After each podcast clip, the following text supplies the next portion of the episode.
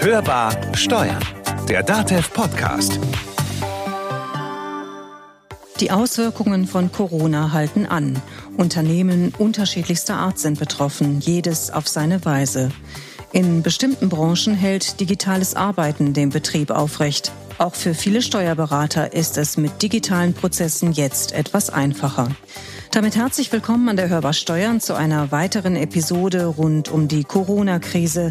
Mein Name ist Konstanze Elter und auch für uns gilt, wir arbeiten nicht unter normalen Bedingungen, sondern produzieren aus dem Homeoffice. Heute geben wir ein Stimmungsbild der Kanzlei Erich Erichsen aus Schleswig-Holstein wieder. Mein Kollege Carsten Fleckenstein hat mit dem Kanzleichef am Telefon gesprochen.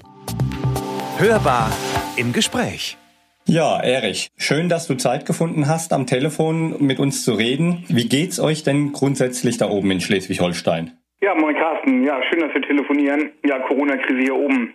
Ja, ich glaube, wir sind alle irgendwo gleich betroffen. Natürlich gibt es Bundesländer mit äh, viel höhere infizierteren Menschen als jetzt bei uns in Schleswig-Holstein. Äh, mit irgendwie 600, 700 Fällen ist das dann noch moderat.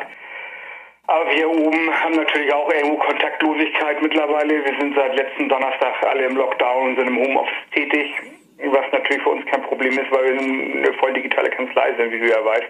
Da vollwertig arbeiten können. Was wir natürlich jetzt ganz klar merken, ist, äh, ich betreue schon da ganz gut Gastronomiebetriebe. Die sind alle am 1. April äh, oder später pleite, ja, wenn die jetzt keine Förderung bekommen. Und ähm, ja, ich bin letztendlich laut dem ja, vor anderthalb Wochen Sonntag, seitdem bin ich im Dauereinsatz telefonisch. Ähm, ich habe schon, weiß ich, etliche Anträge gestellt, Stundungsanträge und ähm, Ersatzungsanträge, die ganzen Sachen, die wir Berater halt im Moment so machen. Mandanten haben irgendwie so ein bisschen das Gefühl, dass wir für die Auszahlung dieser Fördermittel zuständig sind. Da muss man auch immer ganz klar Einhalt gebieten und auch sagen, dass wir vielleicht ein Unterstützer so eines Formular ausfüllend sind und irgendwie Zahlen liefern können. Aber ich kann jetzt mal so einen Antrag nicht stellen ja, und B bin ich auch nicht dafür zuständig, aber das muss ich auch ganz klar als Kritik an die Öffentlichkeit zurückgeben, an die Bundesregierung und auch an die Presse, dass kolportiert wird, dass man sich an seinen Steuerberater wenden sollte, um Zuschüsse zu bekommen. Das implementiert bei den Mandanten, dass wir dafür zuständig sind. Wir sind zwar ein äh, Arm der Rechtspflege und Steuerrechtspflege, aber am Ende des Tages sind wir nicht zuschussbefähigt, ja. Und das ist natürlich hier und da jetzt nervig und die Nerven liegen langsam blank. Womit kommen denn deine Mandanten grundsätzlich zu dir? Ja, grundsätzlich sind das in erster Linie, wir haben äh, Kurzarbeiten natürlich beantragt bei den meisten Mandanten, die jetzt wirklich äh, Einbußen haben und da muss ich auch wirklich sagen, wir haben das Glück, dass wir, oder das Glück, für die Mandanten war es nicht das Glück, dass wir aber wirklich in, in den letzten beiden Jahren zwei Firmen hatten, die Kurzarbeit anmelden mussten. Ich habe die Erfahrung gemacht mit Kollegen, mit denen ich mich austausche, dass halt die alle blank sind in dem Wissen, weil wir hatten in den letzten zehn Jahren Kurzarbeit gehabt, ja. Wir mhm. haben einen Daueraufschwung gehabt. Da gab es ja keine Kurzarbeit. Ähm, von daher hat auch keiner diese Anträge gestellt. So, mein Mitarbeiter ist da relativ firm drin in den Dingen und da supporten wir uns auch gegenseitig, die stellen wir diese Anträge und da sind ja hunderttausende Anträge angegangen in den letzten Tagen und äh, anderthalb Wochen. Ich glaube, das Problem ist einfach, die durch den Flaschenhals zu jagen, dass das auch irgendwie zur Auszahlung kommt. Ich glaube, das ist das größte Problem. Und dann natürlich Fördermittel für die KfW. Ich habe gerade heute mit meiner Bank telefoniert, da haben wir einen engen Kontakt, da tausche ich mich mit meiner, mit meiner ähm, Firmenkundenbetreuung immer aus die werden ja auch teilweise von den Kunden angepöbelt. Ne? Also es ist ja schon so weit, dass die Leute da einen Sitzstreik androhen in der Bankfiliale, bevor sie nicht einen Kredit haben. Also das nimmt schon hanebüchene Auswüchse an. Ich kann das alles verstehen. Das sind auch alle irgendwie dünn, die Nerven. Und wir haben sowas auch noch nie gehabt, so eine Krise. Ja, die letzte richtige Krise, die wir im Leben überhaupt hatten in Deutschland, war der Zweite Weltkrieg. Ähm, ich kann die alles verstehen, aber es muss halt auch irgendwie, sind wir ein Rechtsstaat und das muss am Ende des Tages auch auf Gesetzen basieren, was wie wo ausgezahlt wird. Das ist ja auch eine Belastungsprobe für deine Kanzlei. Kommen deine Mandanten eigentlich persönlich noch bei dir vorbei oder geht das alles mittlerweile online? Also wir arbeiten komplett digital, buchhalterische Unternehmen online sind wir eh, ich sag mal, bis auf fünf Mandate, die noch die Unterlagen manuell bringen die wir dann vor Ort scannen, weil sie halt irgendwie den nächsten Jahren in Rente gehen. Da haben wir jetzt Übergabevereinbarungen getroffen. Das heißt, wir haben ja immer noch irgendwie einmal am Tag ist jemand im Büro, so gegen 14 Uhr, um die Post zu lernen, ja weil die Post vom Finanzamt kommt ja immer noch analog, die kommt ja nicht digital. Ne? Ich glaube, da müssen ganz viele heute mal oder demnächst nach der Krise mal ganz stark umdenken, dass sie vielleicht irgendwelche Prozesse verpennt haben. Und meine Mandanten, wir machen Zoom-Konferenzen. Ja? Also man kann auch Blue Jeans nehmen und wie sie alle heißen, die Anbieter, aber wir machen es mit Zoom. Wir machen jeden Tag um elf mit, den, mit der Kanzlei Zoom, auch mit und Kollegen machen wir Zoom-Konferenzen. Und mit dem Mandanten genauso. Ansonsten haben wir das Telefon. Aber bei uns war der Kontakt eh überwiegend per Telefon oder E-Mail. Das hat sich jetzt also nicht geändert. Jetzt wirst du ja sicherlich mit mehr Anfragen als sonst konfrontiert. Wie bewältigst du das und mit deiner Mannschaft? Ja, wir haben, muss ich sagen, ein Stück weit Glück. Äh, wie gesagt, du weißt ja, wir haben ein Interview dazu geführt, wir haben die 25-Stunden-Woche, die natürlich jetzt, ich muss alle Kollegen beruhigen, ein bisschen ausgehebelt ist im Moment, weil wir dann doch rundum für die Mandanten äh, erreichbar sind und auch irgendwo da der, das Sorgentelefon sind und auch irgendwo uns die Sorgennöte anhören und auch das bewältigen wollen.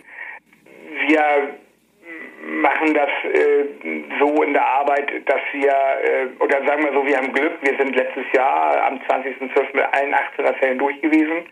Wir haben schon dieses Jahr ganz viele 19er Fälle fertig gemacht.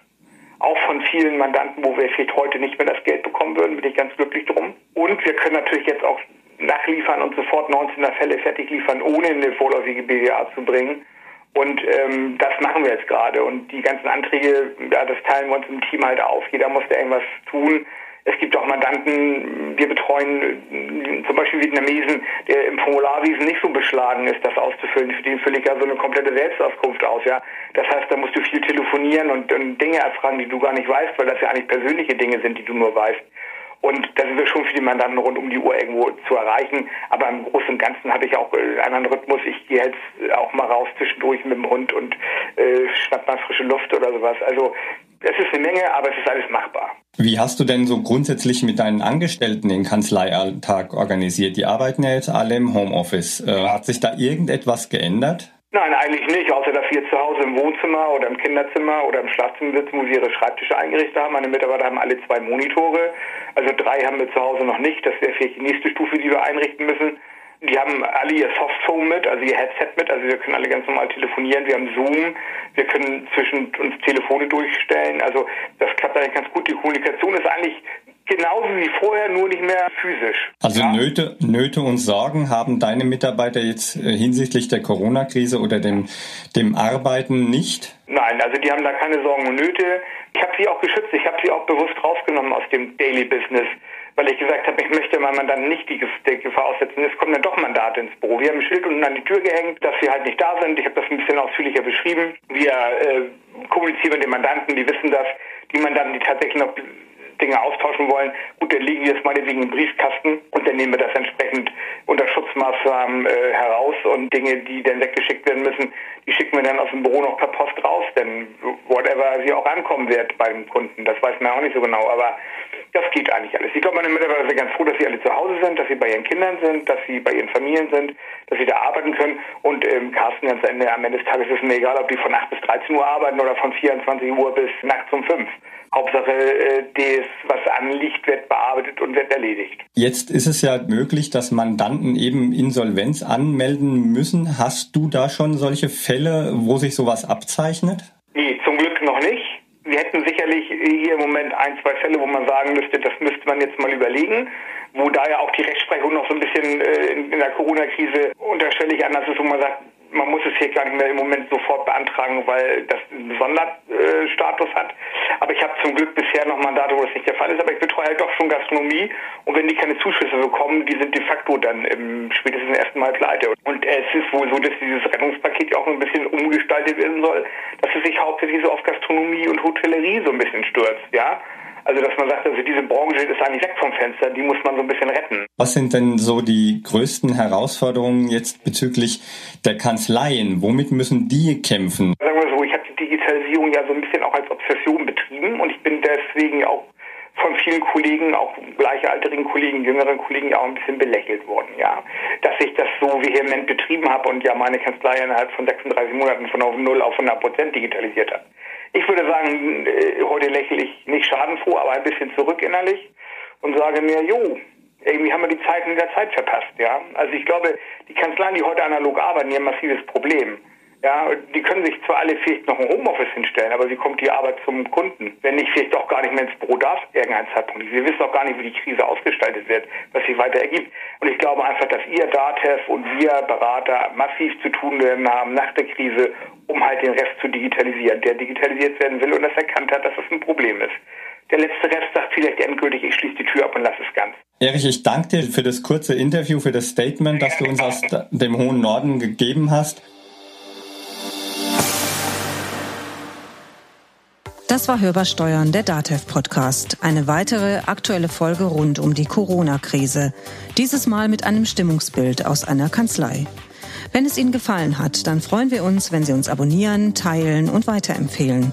Wenn Sie uns etwas zu sagen haben, Fragen haben rund um die Corona-Krise oder auch Themenvorschläge, dann schreiben Sie uns einfach eine Mail unter podcast.datev.de. Und unter datev.de slash Corona finden Sie alle relevanten Informationen zum Thema. Mein Name ist Konstanze Elter. Ich wünsche Ihnen eine gute Zeit. Bleiben Sie oder werden Sie wieder gesund und hören Sie wieder rein. Hörbar Steuern. Der Datev Podcast.